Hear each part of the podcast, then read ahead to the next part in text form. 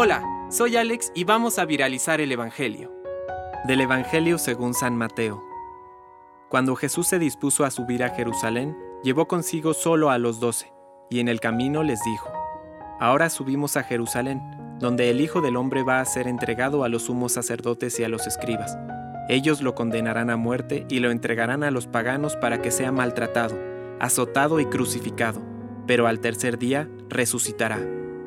Entonces la madre de los hijos de Zebedeo se acercó a Jesús junto con sus hijos y se postró ante él para pedirle algo. ¿Qué quieres? le preguntó Jesús. Ella le dijo, Manda que mis dos hijos se sienten en tu reino, uno a tu derecha y el otro a tu izquierda.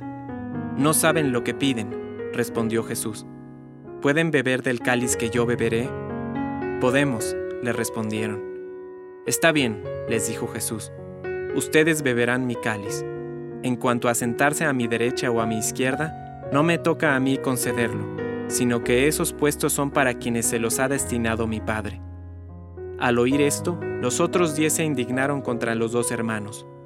Pero Jesús los llamó y les dijo, Ustedes saben que los jefes de las naciones dominan sobre ellas, y los poderosos les hacen sentir su autoridad. Entre ustedes no debe suceder así.